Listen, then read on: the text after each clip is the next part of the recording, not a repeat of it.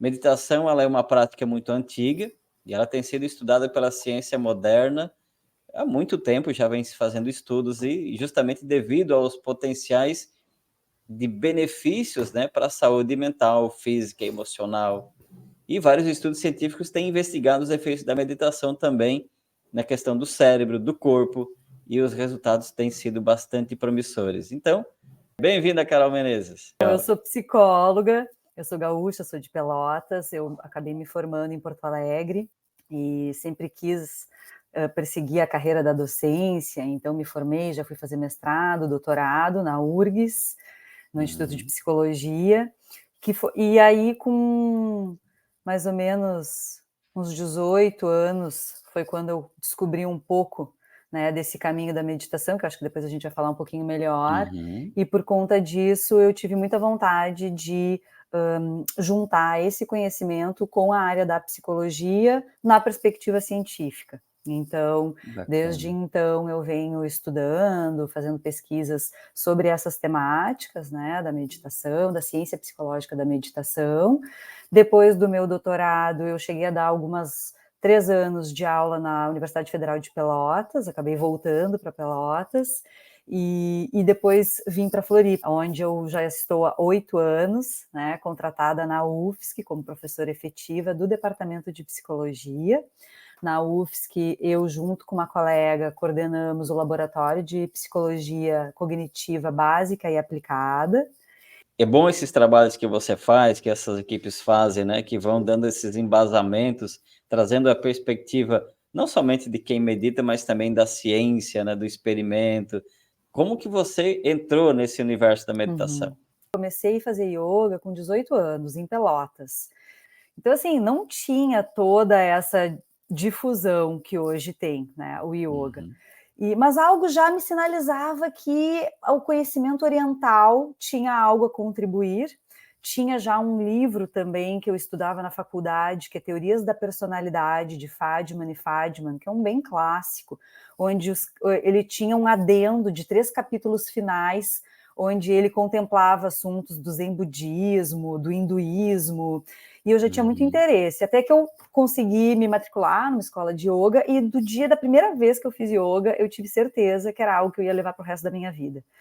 Só que uh, nas práticas de yoga, talvez muitos uh, ouvintes saibam, nem sempre a gente tem um tempo grande dedicado para meditação formal, sentada, uhum. silenciosa, que é principalmente o tipo de meditação que eu vou estar falando aqui e que eu pratico embora o yoga seja uma prática meditativa, mas aquele tempo específico para meditação formal, sentada, nem sempre é tão grande na aula de yoga.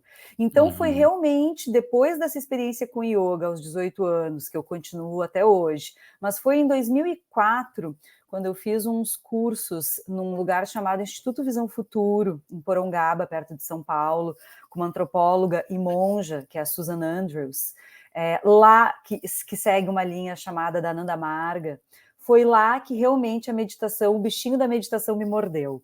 Porque daí uhum. nós dedicávamos muito tempo nos cursos para a meditação formal, sentada, silenciosa, e ali eu entendi a contribuição de uma prática específica de meditação uh, ser benéfica e poder contribuir né, para nós, para o nosso dia a dia. E desde então sou uma ávida entusiasta, praticante e também pesquisadora. Acabei me tornando uma pesquisadora do assunto. Você teve desafios quando você começou as práticas de meditação?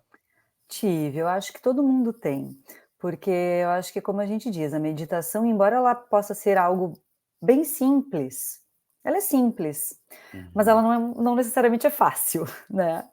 Porque lidar com a própria mente é o nosso maior desafio enquanto ser humano, né? Com a nossa própria mente e com a mente dos outros, né? Lidar conosco, consigo próprio e com os outros.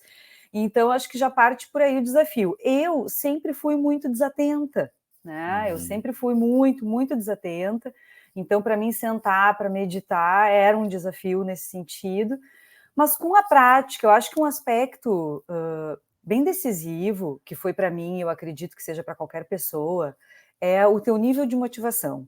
É aquele momento em que tu pensas, meu Deus, eu acho que isso aqui faz sentido, eu quero perseguir esse caminho, eu quero tentar, eu vou me dar uma chance. Uhum. Então, quando tu tem esse componente motivacional, tu te dispõe a superar aqueles desafios. Foi um pouco do que aconteceu comigo. Outra forma que eu superei o desafio de, às vezes, não achar tempo, né, de ser distraída. Eu comecei a, eh, tudo isso quando eu descobri a meditação e que eu realmente inseri ela na minha rotina. Eu tinha em torno dos meus 23, 24 anos. Eu sempre gostei de festa também, né? Eu sempre gostei de yoga, uhum. mas sempre também gostei de festa, de socializar. Como que equilibra tudo isso, né?